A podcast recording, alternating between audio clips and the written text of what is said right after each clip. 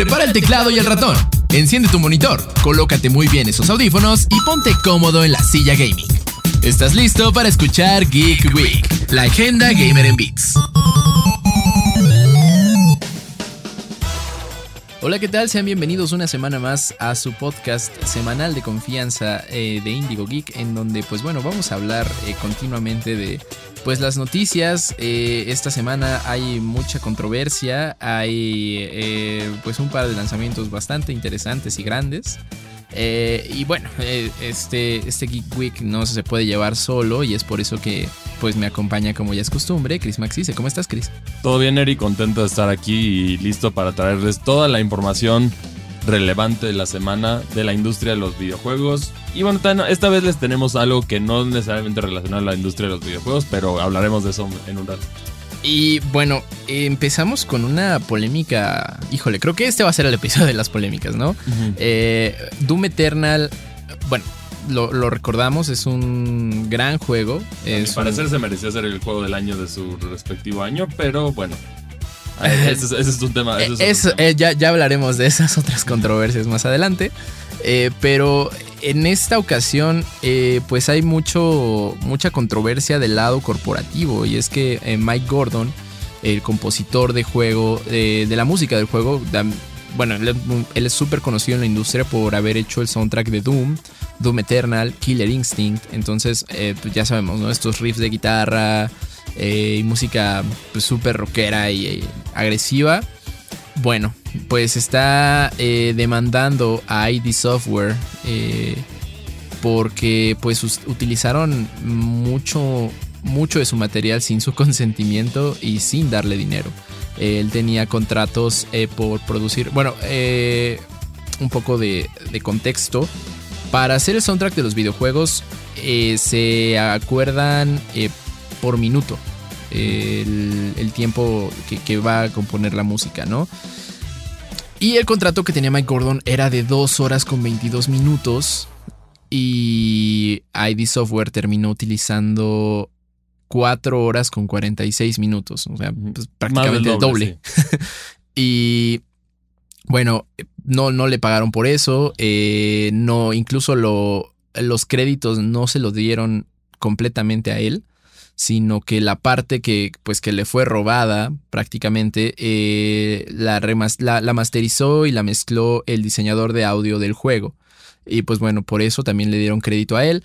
Entonces, eh, Mike Gordon, pues bueno, ya el daño ya está hecho, ese soundtrack ya está publicado y ya este, pues ya está hasta vendido, ¿no? Entonces, el problema aquí y, por lo que alega Mike Gordon es que eh, se publicó una carta en Reddit eh, por parte de un corporativo, eh, sí, de, un mm, elemento de ID Software, en el que pues acusaba a Mike Gordon de ser una persona difícil de trabajar, ¿no? Eh, y pues bueno, manchaba mucho su, su imagen y su carrera. esto pues es un poco difícil para Mike Gordon porque él pues freelancea en, en soundtracks, diferentes producciones. Y si tienes una mala recomendación, pues eso te puede afectar mucho a la larga. No, terrible. Y, y bueno, en esta situación entonces él sale a defender su nombre y sale este argumento que, si bien él creó la música y sí, el, como decías, el diseño, la remasterizó y le hizo un poquito de mixes el, el diseñador de audio. El diseñador de audio del juego,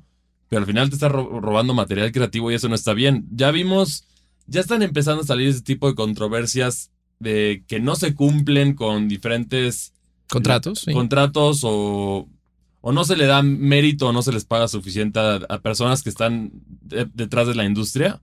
Hemos visto algunos que no llegaron a nada porque en Bayonetta, en 3, en el caso de esta Elena, se desmintió. Porque no, al final sí le habían ofrecido más. Ella, ella lo, hizo sonar peor de lo que era. Pero luego también hemos, hemos, visto que en ciertos juegos, por ejemplo, por ahí, si mal no recuerdo, hubo un remaster de un juego que que usaron la misma traducción que había hecho una persona que le habían pagado por eso y no le dieron ni siquiera créditos en el juego.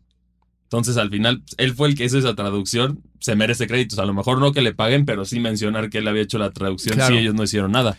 Pues Porque en este mundo, bueno, en todo el ámbito creativo, pues, tienes que reconocer que se hizo el trabajo. Aunque ya hayan pasado años, no, quita no, no se quita reconocer. Y si hay ciertas reglas, lo hemos visto en diversos juegos. Un ejemplo de esto es Metroid Dread, que muchos se quejaron, por ejemplo, que no habían salido en los créditos del juego porque por tal y tal cosa. Pero bueno, ahí por políticas de Mercury Steam tenías que haber trabajado por lo menos seis meses en el juego para ser considerado salir en los créditos. Aquí son diferentes políticas, pero esta sí es grave porque aquí sí hay pruebas. No, exacto. Más allá del crédito y el reconocimiento, se están robando material de y, ahí Mike Gordon. Va a tener una demanda. Ahí definitivamente va a haber una demanda. Eh, pues esto, esto ya lleva rato. Eh, Doom Eternal ya, ya lleva un tiempo allá afuera. Este, y bueno, Mike Gordon primero intentó arreglarlo directamente con ID Software. ID Software no dio alguna respuesta pues positiva.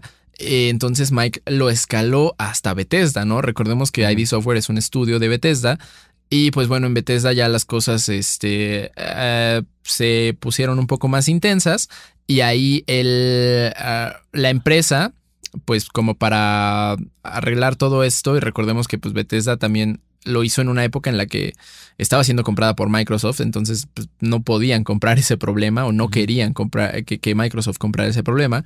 Intentaron llegar a un arreglo legal con eh, Mike Gordon en el que le iban a dar 100 mil dólares, mínimo 100 mil dólares, ¿no? Eh, ellos mencionaron seis cifras.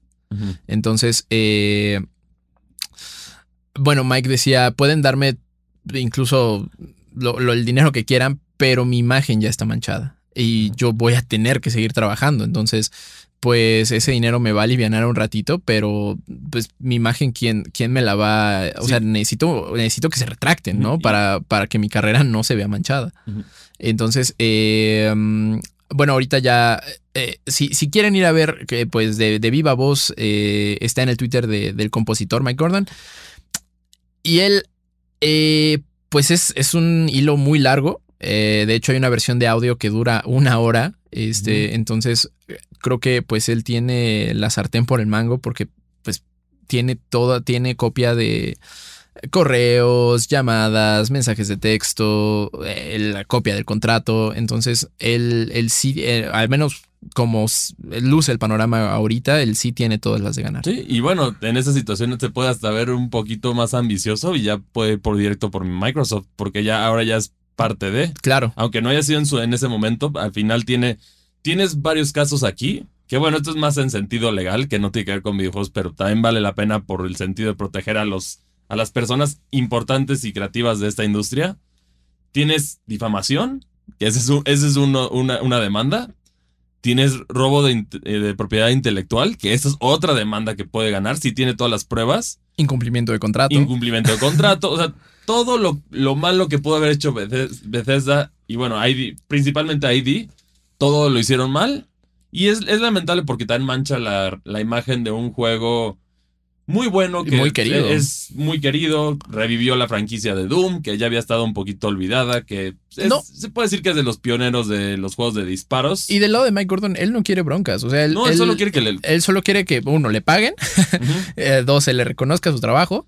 Y porque incluso él ha dicho, por favor, no boicoteen el juego, por favor, síganlo jugando, síganlo disfrutando y, o sea, sigan consumiendo el juego como, como quieran. Porque, él le tiene cariño a la franquicia eh, también. Claro. por y porque tiene muchos amigos dentro de Software que pues eh, trabajaron juntos y, por eso hay aprecio hacia, hacia el producto, no hacia la empresa pues que, le está haciendo estas malas sí, Pero aquí potencialmente, o sea, si él, si se la, se la tienen que, le tienen que hablar con él y tienen que sí llegar a un acuerdo porque si no, él tiene el potencial para demandarlos por muchísimo más, muchísimo más de lo que les hubiera costado reconocer ese error y pagarle lo que sí arreglar ese problema lo que, lo que no le lo que no le debían que sí como decimos es algo que a veces muchas veces no escuchas detrás del desarrollo de los videojuegos o de las producciones grandes que fuera de el elenco estelar y todos estos a veces hay gente que parece que es menospreciada detrás de las cámaras no se les paga lo que se les promete o hay ciertas cosas que luego salen en estos temas y y al, por el mismo tamaño de los estudios en, en, ambas industrias, por eso a veces como que estos temas no se escuchan, pero... Pero son una parte medular en la producción de un juego. Exacto, y por eso es importante también reconocerlos. Si bien se creó yo creo que conciencia con el caso de Bayonetta, aunque no llegó a nada porque al final no dijo la verdad completa. Claro. El hecho de que aquí tiene las pruebas pues sí, yo, yo sí, Microsoft sí se pone a temblar, yo creo. Ah, Pues sí, sí, eh, creo que también eh, este, esta persona ha recibido muy buena asesoría legal, eh, porque incluso eh, todo, todo este tiempo, ahora que rompió el silencio, pues, tardó mucho, mucho, hubo un espacio muy largo de silencio, Sí. en el que pues supongo que él estaba juntando todas esas No, pruebas, claro, con, recibiendo- o sea, con un abogado asesoría. tiburón de estos que sabemos que sí pueden. claro. A ver, seguro. Él, él tiene, o sea, viendo las pruebas, él tiene todas las de ganar y sí, su- la mejor solución para ID es resolverlo y salir a decir que ellos la regaron, que. Y mancha, o sea, sí se va a manchar la imagen ahí de ID Software, que tampoco ellos quieren eso, pero pues tienen que ceder porque si no va a ser una, un- un- una demanda económica bastante importante. Hasta le pueden poner, "Me tienes que pagar X cantidad de centavos por regalía de- de- del juego. Sí, Cada- no, Por cada juego que vendiste me tienes que pagar cierta cantidad y sabemos que es un juego que se vendió bastante, entonces que, hay que lo- muchas cosas que que pueden llegó hasta la Switch, ¿no? De una de las Exacto, consolas más y, vendidas. y- y bueno, fuera de esto, es un excelente juego si no lo han jugado, es un gran juego de disparos, muy divertido, muy dinámico. Por alguna, de alguna forma milagrosa corre bien en el Switch, que es- eso es algo que No, su optimización para la Switch es brillante. Sí, y e- eso luego también a mí me entra la crítica de por qué hay muchos que ponen la excusa de que el Switch es inferior y esto es simplemente que les da flojera optimizar su juego. No, Porque ya lo o- hemos visto con otros ports. O que- desarrolladores flojos que lanzan una versión, una versión cloud en lugar de. co- Como EA, como, o como EA que de plano el, el FIFA, creo que ya lleva tres FIFAs que es lo mismo. O sea, Square Enix con Kingdom Hearts. sí. es un juego de PlayStation Dio- 2, por el amor de Dios. Sí, ya. no, ahí, ahí- Claro fue el tema porque el cartucho específico, Nintendo Switch tienen, en- entre su paquete de desarrollos tienen un cartucho que tiene mayor capacidad, pero es más caro. Entonces, por eso obviamente aquí le dio codera a Square Enix para sacar ese título. Pero que, digo, se me hace un movimiento medio menso, tomando en cuenta que, o sea, Kingdom Hearts es una de las IPs más vendidas. Y, vendería como pan caliente en Claro. el Switch. O sea, esa es una realidad, aunque le costara más a ellos, sí le podrían sacar más beneficio, porque pues ahí solito te mataste el mercado de Latinoamérica, que lo busca mucho el juego, pero pues no pueden. no, una porque el, cloud el- servicio cloud aquí es, imposible. es imposible. es imposible al momento. Y pues bueno, nada más esperemos eh, pues esta solución, esta, esta controversia llegue a buen término, eh, pues principalmente para el co- compositor, este ID Software, pues pórtense bien. Sí. O sea, son, creo que eh, el pedigrí de Software es muy bueno, eh, tienen productos bastante chidos y pues estaría terrible que esta, este buen récord se viera manchado por, pues nada más por no querer pagar, ¿no? Sí, por, por decisiones corporativas inadecuadas, que aquí fueron bastantes. Entonces, pero bueno, les traemos justo ahorita la primera reseña del programa, que es esta película, después es el regreso a Wakanda, Así es. después del fallecimiento de Chadwick Boseman, que en paz descanse. Y bueno, aquí chequen qué tal nos pareció la película. A nosotros ahorita. Formar parte del universo cinematográfico de Marvel te asegura que no solo estarás conviviendo con muchos actores durante una década, sino que ellos se volverán como una familia para ti. El compromiso que trajeron el director Ryan Coogler y el actor Chadwick Boseman a la primera película de Pantera Negra en 2018 creó esa familia. Y de paso, que los lazos entre los actores y creativos fueran reconocidos como los más grandes del estudio, los cuales fueron puestos a prueba tras la muerte del protagonista. Tras la muerte del rey T'Challa y con él la Pantera Negra, el reino de Wakanda ha quedado en aparente vulnerabilidad ante el resto del mundo, con decenas de países queriendo explotar sus riquezas y sin un defensor que los proteja. La nación se defiende como puede de ladrones e invasores, mientras sus gobernantes buscan cómo seguir adelante. El descubrimiento del vibranio en el fondo del mar podría significar que Wakanda no es la única región del planeta en contar con este poderoso metal. Desafortunadamente para este país y el resto del mundo, los protectores de esta nueva beta del preciado elemento son una nación submarina liderada por un poderoso mutante que desea la destrucción de los habitantes de la superficie, y que solo ve en el país de la Pantera Negra un aliado o su primera víctima en la guerra que se avecina. La inesperada muerte de Chadwick Boseman fue un duro golpe para los planes de los estudios Marvel, quienes tuvieron en la primera película de Pantera Negra su cinta más exitosa no solo con el público y la crítica, sino también con el reconocimiento de algunas de las premiaciones más importantes del mundo. El solo hecho de que el saludo característico de la nación de Wakanda se volviera parte de la cultura popular nos dice la fuerza con la que esta película y su cuidadísima producción trascendieron en el mundo. Ahora, ¿cómo seguir adelante con este personaje y su historia en el UCM, respetando el legado que dejó el actor y su personaje? Los creativos detrás de la secuela decidieron respetar su lugar, dejando morir al rey T'Challa también en la pantalla grande y contándonos en una escena como las personas cercanas a él enfrentaban su muerte y al mismo tiempo la responsabilidad de proteger su nación de las nuevas amenazas. El resultado final es una cinta un tanto solemne y quizá algo dramática para lo que podría esperar de una película de Marvel. El filme centra mucho su atención en el personaje de Leticia Wright, quien verdaderamente sufre al llevar el protagónico de esta producción, mientras que Danai Gugura y Lupita Nyong'o acaparan la atención del público. Aún así, la cinta se la lleva sin lugar a dudas la impecable actuación de Angela Bassett como la reina de Wakanda y Tenoch Huerta como Namor, el nuevo antihéroe de esta franquicia. Pantera Negra Wakanda por siempre es una película decente de Marvel, aunque podríamos considerar que la trama es buena, son demasiados los elementos que el mismo estudio forzó en su historia como cabos sueltos que amarrar en futuras producciones. Tal es el caso de la trama entera del agente Everett K. Ross de la CIA, la participación de Riri Williams como Ironheart y claro, la escena post-créditos. El homenaje a Chadwick Boseman es emotivo, y Tenoch Huerta asegura un lugar importante en este universo, lo cual le da muchos puntos esta cinta. Y bueno, estamos, estamos de regreso. Ustedes ya vieron la película de Wakanda Forever. ¿Qué opinaron de la, de la actuación de Tenoch? A mi parecer fue buena. Siento que es un, es, es un buen empuje para los primeros mexicanos dentro del mundo, del universo cinemático de Marvel, que ya cada vez hay más y aquí también está interesante esa parte. Y bueno, también yéndonos al otro lado, ya regresando a los videojuegos, ya finalmente ya sabemos quiénes son los candidatos a los Game Awards y a mi parecer hubo demasiada controversia ahí. Híjole. Y ahorita te voy a decir por qué. Primero vas a hablar de quiénes fueron los afortunados en ser nominados al juego del año. Los nominados al juego del año me parece que está Elden Ring, que bueno, ya estaba más que cantado.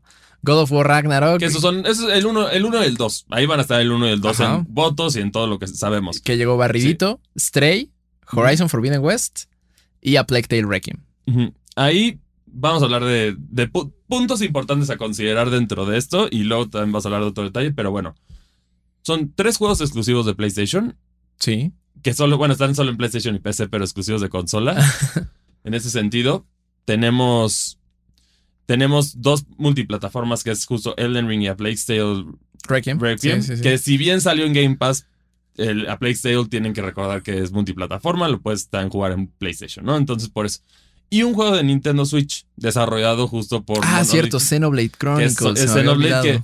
Este juego, yo les voy a ser honesto, siento que en mi reseña sí fue muy duro. Después lo seguí jugando más y más, porque son demasiadas horas. La realidad es que ese juego, yo llevaba unas 40 horas cuando hice mi reseña. Ok. Pues la realidad es que el juego. El juego dura cientos de horas. O sea, sí, sí llega como a las 150. Entonces, sí, es un juego que requiere paciencia. También era. Tengan un poquito de paciencia porque era mi primer acercamiento a un JRPG de este tipo.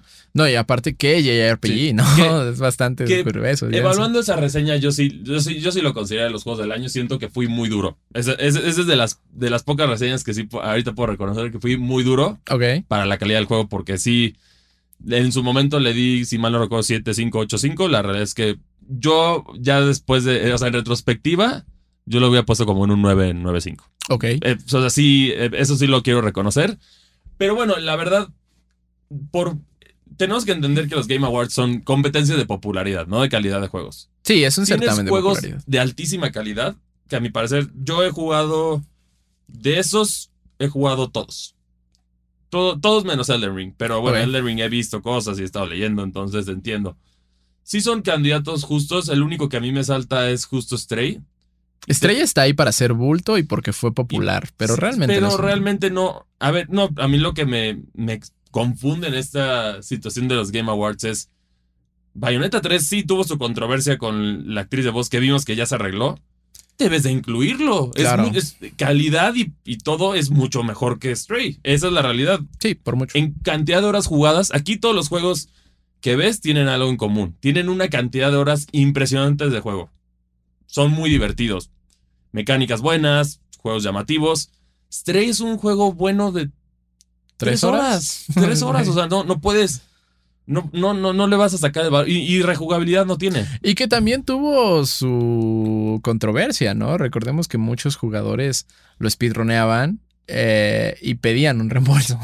Exacto, eso, eso te habla de un juego que no está tan completo en ese sentido. Es un buen juego, no estoy demeritando ni a los desa- desarrolladores ni nada, pero A ver, siento ese. Y hay otro del año pasado que pusieron una excusa, eso sí recordemos de los Game Awards, que a mí me ya... Hay favoritismos. Hay favoritismo y también ya hay incongruencias. De acuerdo a lo, de acuerdo a lo que dijeron, eh, aparentemente lo- la prensa, o bueno, lo- los que son los que nominan los juegos, tienen que entregar sus candidatos el 4 de noviembre. Así es. El año pasado, Forza, Forza Horizon 5 salió el 5 de noviembre y por eso no fue candidato al juego del año. Que sabíamos que por calidad era merecido. Por no lo hubiera sí, ganado, claro. pero era merecido. Sí, sí, sí.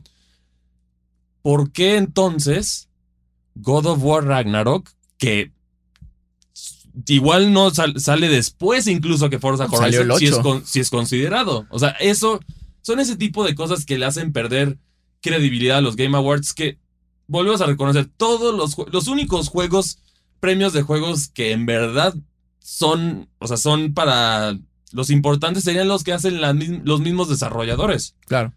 estos, este tipo de premios son de los fans, entonces gana el más popular, no gana el mejor. Al final, recuerda que un, un Game of the Year Award no va a definir si un juego es bueno o malo. Claro. A ver, hay controversias igual que, que en los Oscars. A ver, recordemos, uno de los Oscars para mí más controversiales, que también siento que lo han tenido los Game Awards estos momentos.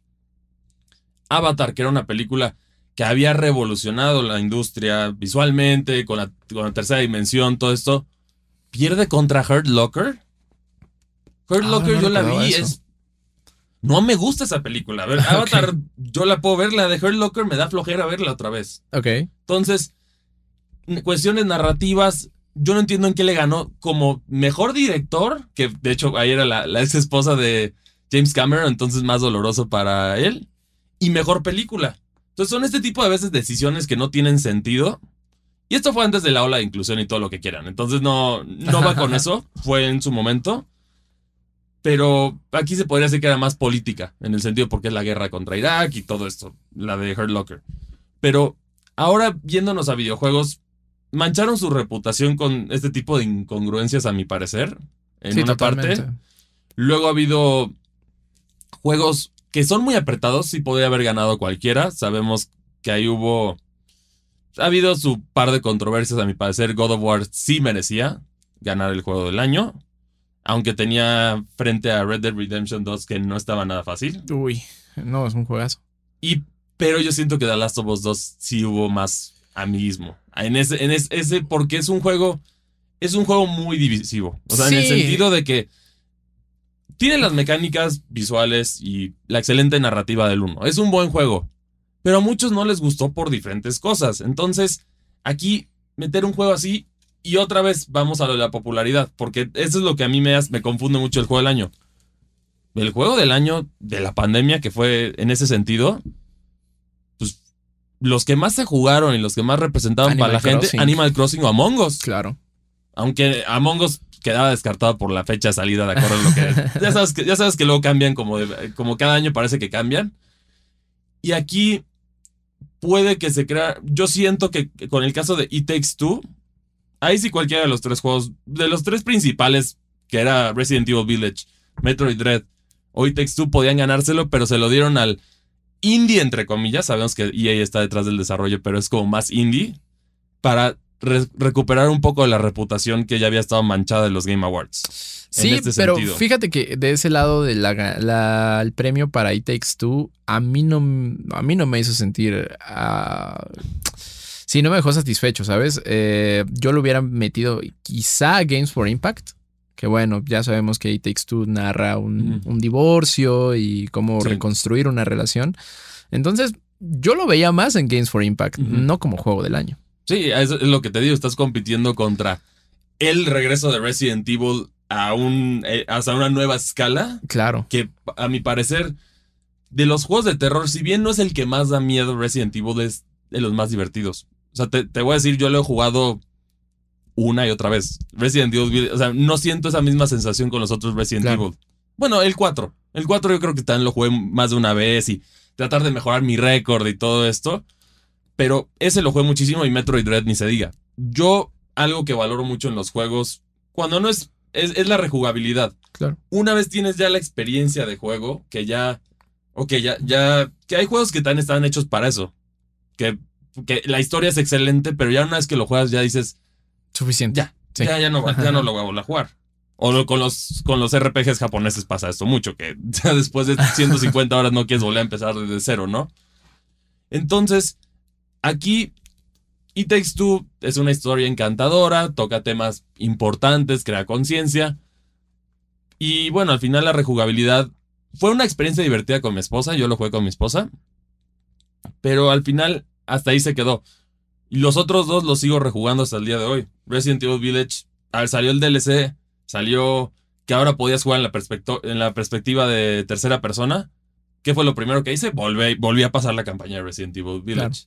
Metroid Dread, cada vez que salió contenido nuevo, pues, pasé, logré pasar el modo Dread, que es una pesadilla ese modo, para aquellos que no saben. Básicamente, cualquier cosa que te toque y te haga daño, te mueres. Es brutal, pero lo pasé. Por, es porque estos dos juegos tienen ese valor de rejugabilidad, que es lo que yo más busco en eso. Si no tienes servicios online, es decir, competitivo, ese tipo de cosas, la rejugabilidad es clave. Claro. Y de los juegos de candidatos que yo diría de este año que tienen rejugabilidad, Stray no la tiene. No. En este caso yo, yo pondría Horizon Forbidden West. Eh, Sí. Tiene, tiene la rejugabilidad. sí, Sí, sí, sí. la tiene. God of War Ragnarok la tiene. Este también la tiene. Bueno, Elden eh, Ring. Elden es- Ring la tiene también. Porque Sí, yo creo que quiere superar las de los- dificultades, Sí, sí, sí. el reto, el famosísimo Get Good. No, pues, todo esto, ¿no? Este, este jugador legendario de este año, ¿no? Let que- que- ya se, ya, pero ya se, ya se volvió malo. ¿Viste? Ah, sí, ¿no? ¿Qué pasó con él? Pues ya dijo, ¿sabes qué? Ya, ya, ya, ya, ya, ya, ya no quiero ayudar a la gente. Ahora vamos a. ¿Ahora es a troll? mundos y a Ah, matarse. fuck. Pero no. bueno, en su momento ayudó a muchas personas y pues ya. eh, como que ya se balancea su, Su karma. sí, su karma. Entonces ya con eso ya. Aquí lo tenemos. Eh, Xenoblade es una gran experiencia. No, no entra en esta categoría de rejugabilidad para mí, pero es un juego pesado, pero muy bueno. No, pero es un juego al que le saca 100 horas, más de Sí. 100 horas. Exacto, yo siento que le- con que le saques mucho jugo. Eso es lo que tienes que sacarle a los juegos. Y aquí la ausencia, la ausencia otra vez de Forza Horizon 5 es lo que no entiendo. A ver, ese juego también tiene una rejugabilidad impresionante. Tiene una cantidad de coches para coleccionar bastante buena. Puedes mejorar tus récords constantemente. Puedes hacer todo esto. Y que no lo metieran ni siquiera al online, ¿no? Al mejor online. Eh, es- es- eso es lo que digo que lo entra como esta situación que los Game Awards ya, ya hemos dicho que sí hay mucho amiguismo aquí. También luego sabemos que, si, que ciertas empresas si no le enseñan trailers o no le mandan cosas para que enseñe, les va a ir peor. Sí, justo, justo eso. Ese Creo fue que- el caso, llámese Nintendo y Capcom, que justo en el año que estuvieron nominados los dos no enseñaron nada. Entonces, no, pues les fue mal, sí. es- es- eso pasa, o sea, es por eso digo que no, que tiene cierta, o sea, pierde cierta credibilidad en este sentido. Es para los fans, es de los fans para los fans, siento Sí. más los Game Awards. No, no es algo que te diga, porque no tienen, para empezar, tú no sabes qué es lo que miden para saber si es, qué es el mejor videojuego del año. No están esos, Sí, sus estándares. no están esos estándares. Es lo mismo que a veces pasa con los Oscars, que no sabes qué miden. A lo mejor puedes decir la dirección, el, el mensaje de la película, qué otro, pero no, no es claro. Entonces, cuando no hay esas esos puntos o esa lista clara, va a haber imparcial, nunca va a haber imparcialidad. Claro, no. Porque al final es, cumple esto, sí, cumple esto, sí, cumple esto, sí, cumple, digamos, Stray cumple 5 de los 10 puntos. Elden Ring cumple 8. God of War cumple 8. Entonces ahí, bueno, ahí entra la controversia. Este, Horizon cumple 7. Y así te vas. Así sí sabes cuál es el juego del año en cuestión de calidad, dependiendo de lo que tú estés buscando. Pero mientras no revelen eso, pues, ya pierde cre- credibilidad. Muchos sabemos que los fanáticos de Xbox ya, ni- ya no les gusta verlo porque de plano No están. no están. sí, no aparecen. Eh, creo que Nintendo, la gente de Nintendo está perdiendo interés. O sea, como que ya. porque no? T- También, pues al final en ese caso de Nintendo, pues sabemos que luego cuando sale el juego, como que lo tiene garantizado cuando saca su juego Sí, importante. ya es su propio universo. Bre- Breath of the Wild 2 sabemos que va a ser Game of the Year 2023. Lo siento para los que están el proyecto de nuevo de Bethesda. Ah, Starfield, ¿no? Starfield, cosa, o sea, no. La realidad es que Breath of the Wild 2 Se lo va a llevar de puedo decir, calle. se lo va a llevar, se va a llevar de cátedra a todos porque el único que le podía hacer un poquito de golpe era si se retrasaba God of War Ragnarok. Yo siento, pero ya, ya que salió este año, Sí, no. Y, y bueno, también para recordarles, ¿no? Que, que este. Esta entrega de premios, eh, si su juego gana o no está nominado, no hace peor o mejor su juego. O sea, sí, tampoco se vayan con, ah, es el GOTY, entonces es el mejor juego. Hay juegos que a mí han sido juegos del año y no me han no llamado- están chidos. No me han gustado. Sí, no. No, o sea, sí, eh, God of War va a seguir siendo igual de bueno o igual de malo como lo hayan considerado, si, no importa si gana o no, y lo mismo con los Pero otros ¿sabes títulos. dónde sí está la batalla, la que yo siento que es la batalla campal, la fuerte, Venga. este año en los indies? Ahí sí, las, ahí sí los golpes están duros. Yo siento que Ah. sí hay excelentes candidatos para Eh, este juego. excelentes candidatos, pero sí un gran ausente. A mí me hubiera encantado ver ahí a Weird West. Sí, Se me hace un juegazo. Y, y no estuvo ahí. Pero por otro lado tenemos a Cult of the Lamb, que bueno, ya eh, si no han checado nuestra reseña, eh, yo la hice. es un juego fascinante, a mí me encanta. Eh, Sifu, que creo que te tocó a ti, Chris. Sifu, yo siento, no, me sentí mixto con Sifu. Tenía mecánicas interesantes y el combate era, di- pero es un juego difícil. Siento que también para hacer un juego del año tienes que ser, eh, en teoría, que aquí otra vez van, a- van a decir, "Pss, entonces Elden Ring tampoco, pero Ajá, ajá. siento que tiene que ser algo que es accesible para todos y la, la eh, ¿cómo se dice? El techo de habilidad de Sifu es demasiado alto para muchos jugadores, siento. Ok, pero Pero es un buen Eh, juego, o sea, en general es un buen juego, no diría que es el, siento que no lo va a ganar, por ejemplo, a mí No. me llama más la atención Cult of the Lamb o, o otros de los juegos. ¿Qué otros juegos hay nominados? Eh, me parece que también ver, está. indies, eh, ay, no recuerdo, pero bueno, recordemos que eh, la, la ceremonia de entrega de Game Awards 2022 se llevará a cabo el siguiente 8 de diciembre. Ya estamos muy cerca. Este. um, híjole, ya no sé si ya tengas por ahí los, Ya, ya, ya los los tengo. indies. Cult of the Lamb, este yo creo que potencialmente es el mejor. Neon White. Ah, Neon White, que salió para Switch. Es correcto, sí. Sifu, que yo siento que eh, tiene mecánicas interesantes, pero no lo va a ganar. Stray otra vez, que aquí sí puede competir más en el sentido porque siento que fue de más ponerlo en... Fue más, Bayonetta tuvo controversias y no queremos que... No, no, quisimos, no queremos, no queremos poner un juego de ese Xbox. problema. No Sí. queremos poner un juego de Xbox. Eso fue más, a mi parecer, de Stray.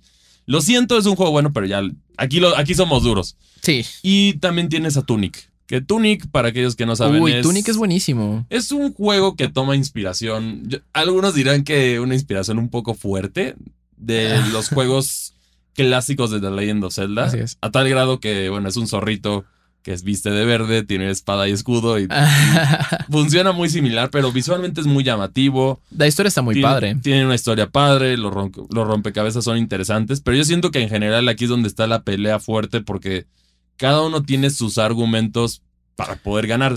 Sifu, si bien no me encantó a mí, el combate es excelente, tiene, tiene este realismo de artes marciales. Eso siento que es como algo que revoluciona dentro del juego. No, y su mecánica central es, es llamativa. Sí, que vas creciendo a lo largo de, de- Entre más te derrotan, vas creciendo y aumentan tus habilidades, pero tu vida, tu vida se reduce. Se Eso- reduce. Eso está interesante. Está interesante la manera de manejarlo. Y sí tiene mucha rejugabilidad, aunque es difícil. O sea, sí tienes que estar dispuesto a invertirle tiempo si quieres mejorar. Sí, es un juego para tryhard 100%. Sí. Eh, Yo- Cult of the Lamb, tú lo jugaste, lo recomendaste Buenísimo. muchísimo. buenísimo. Neon White no tuvimos el gusto de jugarlo. Si mal no recuerdo, no, no nos tocó jugarlo a nosotros. Creo que no, eh, pero yo, yo siento que la pelea ahí, a mi gusto, a mi parecer, sería entre Tunic y Call of the Lamb. Por otro lado, sabemos que Stray no va a ganar juego del año. Entonces, Entonces, eh, le van a dar el dar premio de el premio de consolación. consolación, va a ser mejor indie. Sí. Y bueno, te late que revisemos. Aquí hay otra que yo creo que también está muy rara la, la posición. Que son los, los, los nominados a mejor juego multi- multiplayer de 2002. De 2022, 2022, perdón. creo que está otra vez ahí Fortnite. Está, No, no está Fortnite. está Overwatch 2. Overwatch 2, Ah, desastroso. No, terrible, o sea, no. Me gusta, pero no. No. Multiversus siento que lo puede ganar, Mm, pero tiene a Call of Duty Modern Warfare 2, que también es un rival fuerte. Splatoon 3, que también ahí está, pero no, no- no creo que lo gane. Y Teenage Mutant Ninja Turtles, Eh, Shredder's, Shredder Revenge. que yo creo que está entre básicamente entre Multiversus. Yo creo que Multiversus es el que más se ha jugado se llama- desde la beta y todo esto. Que bueno, aquí sabemos que no le dan premios a, las- a los juegos beta, entonces significa que ya, ya está disponible Multiversus, ya, ya, ya, Ya salió de fase de pruebas, quién sabe, pero yo ahí siento que quien tiene muchísimo, muy bien masticado ese ámbito Call of es Call of Duty. Sí, Call of Duty tiene con qué. Overwatch, Mm, no sé qué hace ahí. Overwatch, pues, es- yo creo que fue más de. ¿Saben qué? No, no tenemos otro candidato. y tenemos no queremos volver a meter a Fortnite como por Sí, quinto ya, ya año estamos consecutivo. hartos de meterlos. que, que ni siquiera. No entró en, en juegos de desarrollo Fortnite. Ah, no, sí, Entró ah, sí, en ongoing. ah, sí, en, juegos de desarrollo sí entró. Sí, sí, sí, en Sí, ongoing que, el que es la, la batalla es. Ya sabemos los que están ahí. Apex Legends, Destiny 2, Final Fantasy XIV, Otra vez. otra vez, Fortnite otra vez, Genshin Impact otra vez. Entonces, es- ese ya lo sabemos. Que por cierto se lo va a llevar Final Fantasy. Aquí hay otro, bueno. aquí- bueno, otra categoría interesante que también está, yo creo que depende de cómo esté planeado, pero se lo pueden dar o no. El mejor juego de rol, el mejor RPG. Que entran Ah, cierto. Elden Ring, Live Alive, que, a que Saucedo nos dijo cosas muy buenas de este juego. Pokémon Legends Arceus, que también me pareció muy divertido a mí. Triangle Strategy, que es un gran juego de. es un RPG táctico muy interesante. Y Xenoblade Chronicles. Yo creo que aquí también se viene un premio de consolación para. Xenoblade, El, para el que no gane juego del año. juego del año. Que Uy. yo creo que sería el caso de. sería el, el premio de consolación a Xenoblade Chronicles. Yo ahí poniéndome purista, honestamente, eh, creo que el, la verdadera pelea iba a ser entre Live Alive y Triangle Strategy. ¿Quién sabe? Es que no, no jugaste Xenoblade. También entra. bueno, ok, sí, sí, sí. yo sí, de sí. lo que sé, ahí sí, yo creo que esa es de las categorías que sí digo, no hay uno que no merece estar. Claro. Siento que todos son muy buenos RPGs en sus diferentes estilos, porque sabemos que el RPG ya es. Ya, ya hay demasiados subgéneros. Sí. Ya, no, ya no es lo mismo de antes de que, ah, eso es una batalla de turnos y tienes magia y tienes esto. Y no, no, ya es mucho más complejo. Y otra también. Pues esta nueva categoría que fue agregada, ¿no? La de las adaptaciones. Creo que esa estuvo mm, Ahí tenemos eh, que, bueno, son adaptaciones a series o a productos audiovisuales eh, de historias de, de videojuegos, ¿no? Eh, tenemos ahí compitiendo a Cyberpunk Edge Runners.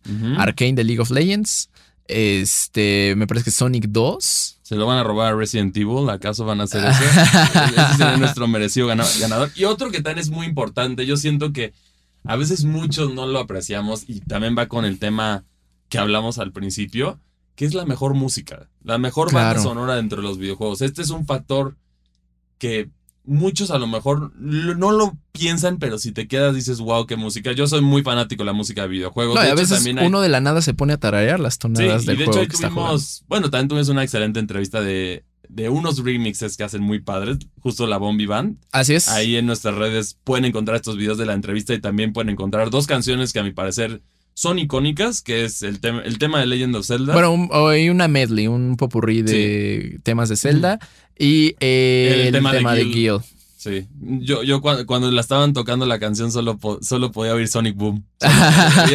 Oía, el spam Sí. eterno de Sonic Boom. Entonces, por favor, vayan a verla en nuestros canales de Reporte Índigo e Índigo Geek. Ahí eh, está la sesión acústica con la Bombi Band y también su entrevista.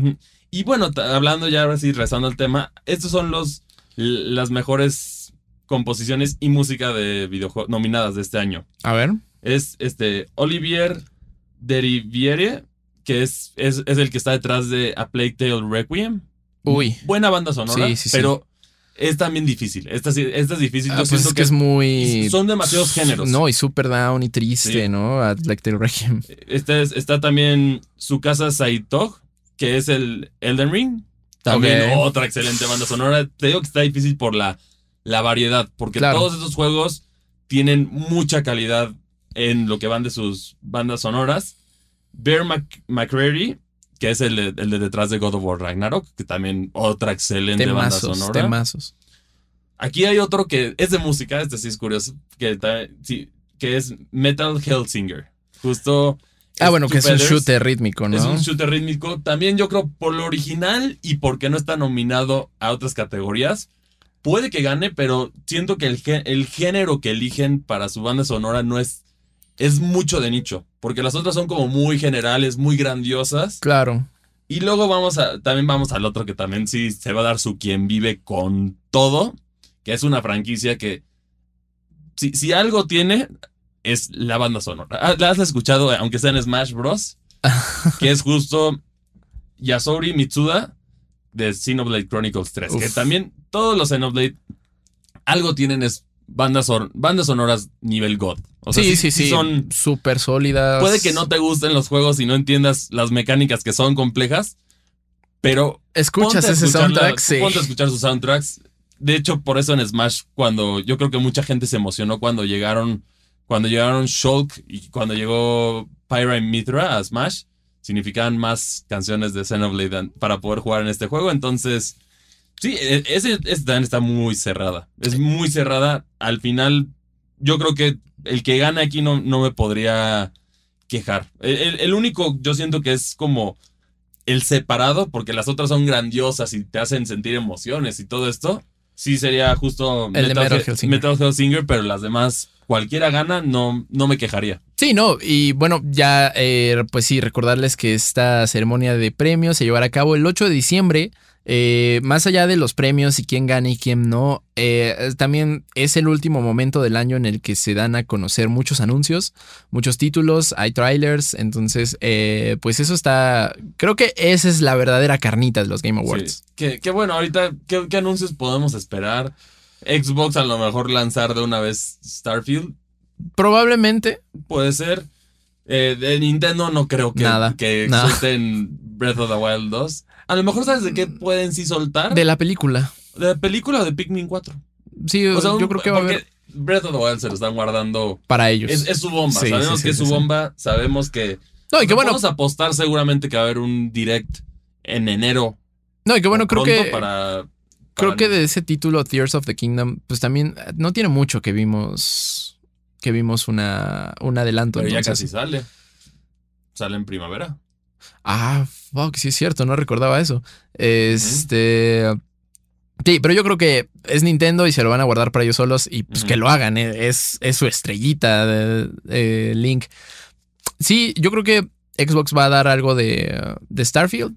Que, Mm, que Xbox le urge, yo siento que es, es algo que le urge. Sale, bueno, aquí para corrección, sí sale el 12 de mayo sale Tears of the Kingdom, entonces sí es el momento para enseñar algo.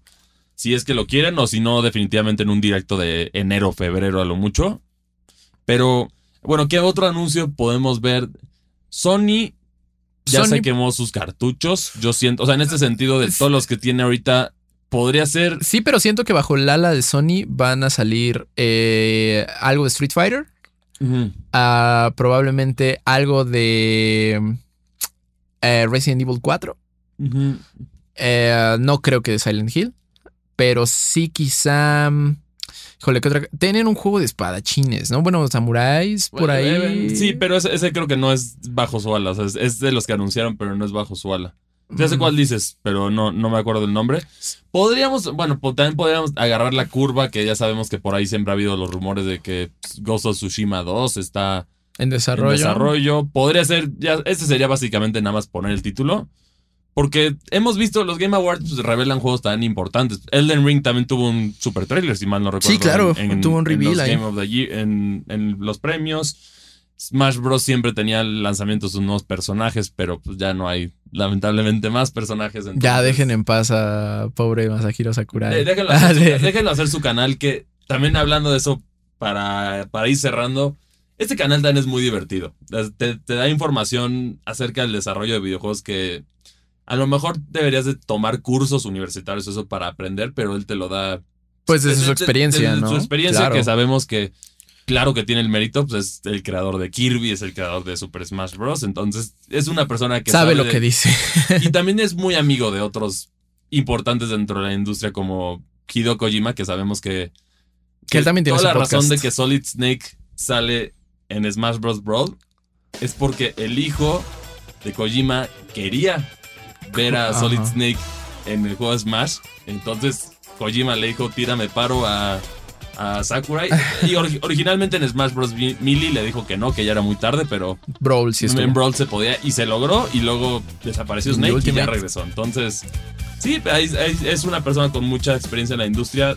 Se llama Masahiro Sakurai on Game Development. Así se llama el, el canal. Ya lo he recomendado, me gusta mucho, muy informativo. Incluso también ahí tiene su perspectiva de los premios de los juegos del año. Entonces ahí también pueden ver su perspectiva de alguien que está dentro de la industria, ¿no? Muy, muy versado en ello, sí.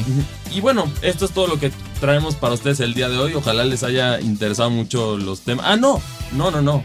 Antes que nada nos vamos con... Pues de hecho, los dejamos con esa reseña. Sí, Nosotros ya nos sí. despedimos. Nos vamos despidiendo. Recuerden seguir las redes de Reporte Índigo e Índigo Geek. Aquí pueden encontrar más contenido relacionado a nosotros. Nos pueden, pueden cotorrear con nosotros en justo... A mí me encuentran en Twitter como arroba cristianmac62. Y bueno, saludos a uno de tus fans, al estimado MacOS, que Ah, cierto, saludos. y, y bueno, a ti Neri, ¿dónde te pueden encontrar? A mí me encuentran en Twitter como arroba sir-bits. Ah, pues ahí estamos chismeando muy a gusto. Y también pues no olviden eh, ver Geek News Diario, el Minuto Geek en TikTok y eh, Default los sábados, ahí donde estamos pues ya toda la bandita de Indigo Geek. Y bueno, y para despedirnos, los dejamos con esta reseña, que es un juego que no se le hizo mucha publicidad a Xbox. Es un exclusivo de Xbox desarrollado por Obsidian Studios, que bueno, ellos trabajaron en bastantes juegos de RPG, bastantes elementos de diálogo, historias interesantes. Y bueno, es- este es único en el sentido de que tiene un arte medieval icónico y también tiene Una narrativa muy particular. Bastante interesante y particular. Los dejamos con la reseña de Pentiment. Nosotros nos vemos la siguiente semana. Nos vemos. Obsidian Entertainment es una desarrolladora que en su momento puso su nombre en el mapa con juegos como Star Wars Knights of the Old Republic 2, The Sith Lords, Alpha Protocol y Fallout New Vegas, entre otros. Ahora, bajo la manga de Xbox Game Studios, se hizo Pentiment. Pese a que el estudio se ha dedicado a hacer RPGs a lo largo de su historia, este título es en realidad una novela interactiva. Si bien contiene algunos elementos básicos de los RPGs, la realidad es que no se puede considerar como tal. Lo primero que notarás dentro del juego es su estilo artístico. No es para nada común ver en ningún medio de entretenimiento arte medieval. A parecer, este es uno de los diferenciadores más grandes dentro del juego. Este título toma su inspiración directa de los manuscritos medievales. Cada personaje, objeto o animal son representados a la perfección con este estilo, e incluso la pantalla del juego es en manuscrito medieval en la cual tú tienes el control de la narrativa. La paleta de colores es variada y llamativa, y ver el juego es una sensación placentera. Dentro de este sentido, Obsidian hizo muy bien su tarea, y la recreación del estilo artístico es muy buena. Por otra parte, el juego fluye sin problemas ya que no sufre de bajones de FPS y las animaciones son fluidas. Algo que ha caracterizado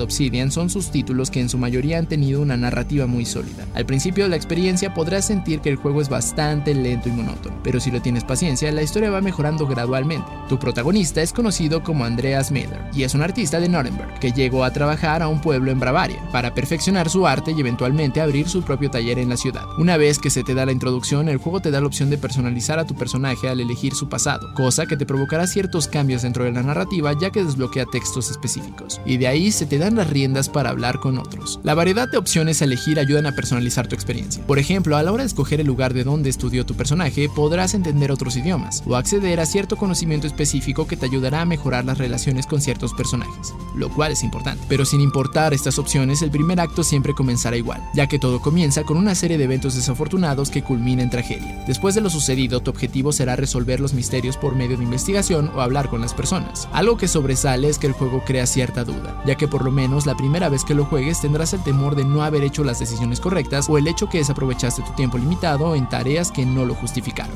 Este elemento es importante ya que le da buena rejugabilidad. Si bien la historia comienza lenta, eventualmente mejora, y en los siguientes actos del título tus decisiones de los pasados pesarán mucho. En este aspecto es donde brilla Pentiment, ya que mi experiencia o la de otra persona pueden ser muy diferentes. Mi única queja con esto es que al ser un juego enfocado en la narrativa, haber incluido voces dentro del título hubiera elevado más la experiencia. En lugar de voces, básicamente tenemos sonidos de lápiz o imprenta como voces. Esto es curioso los primeros minutos del juego, pero después de un par de horas perderá su encanto. La historia va de menos a más y es muy gratificante una vez que pasas lo más tedioso del título. Para bien o para mal, dependiendo a quién le preguntes, el título está desarrollado para todos. Esto incluye a la gente que no juega videojuegos habitualmente. Por lo mismo, es bastante simple de jugar. Básicamente, la jugabilidad consiste en moverte a través del pueblo para interactuar con los habitantes del lugar y uno que otro rompecabezas o minijuegos sencillos. Como ya había mencionado, lo céntrico del juego son las conversaciones que tendrás a lo largo de la historia. Por lo cual sí vale la pena tomarse el tiempo para leer el texto para asegurarte de que no ofendas a nadie o sea la decisión que quieres hacer. Si bien el título es exitoso con esa simplicidad, a mi parecer hay ciertos detalles que se podrían mejorar. El principal de ellos es poder moverte de manera rápida, ya sé a dónde quiero ir, solamente no quiero tener que repetir los mismos caminos tantas veces. Si bien eso te permite explorar y encontrar nuevos puntos de interés, hace que ciertos aspectos de jugabilidad se vuelvan tediosos. Por otra parte, al igual que en nuestras vidas, el tiempo que tienen los días son limitados, y tú solo podrás hacer ciertas actividades en dicho tiempo. Si bien los días caen dentro de la misma rutina, despertarte, ir a la abadía, ir a comer, realizar otras actividades, cenar y luego tener tiempo libre para investigar o dormir, esto no sufre debido a que las rutinas cambian ya que el juego te empuja a comer con diferente gente y realizar diferentes interacciones y actividades. Otro aspecto que no se menciona pero es muy importante es explorar, ya que así encontrarás cosas muy útiles como pistas, entre otras cosas. Debido a que el juego tiene tanta variedad dentro de la narrativa, la rejugabilidad es bastante buena. Con el simple hecho de tomar diferentes decisiones, se te abre otro mundo de posibilidades que no sabías que estaban ahí. Si bien el juego tiene buena rejugabilidad, una crítica que debo de hacer es que no existe la opción de empezar desde dicho punto para repetir desde un segmento en específico, lo cual te obliga a jugar todo de nuevo. No afecta al juego como tal, pero son este tipo de detalles que separan a las mejores novelas interactivas del resto.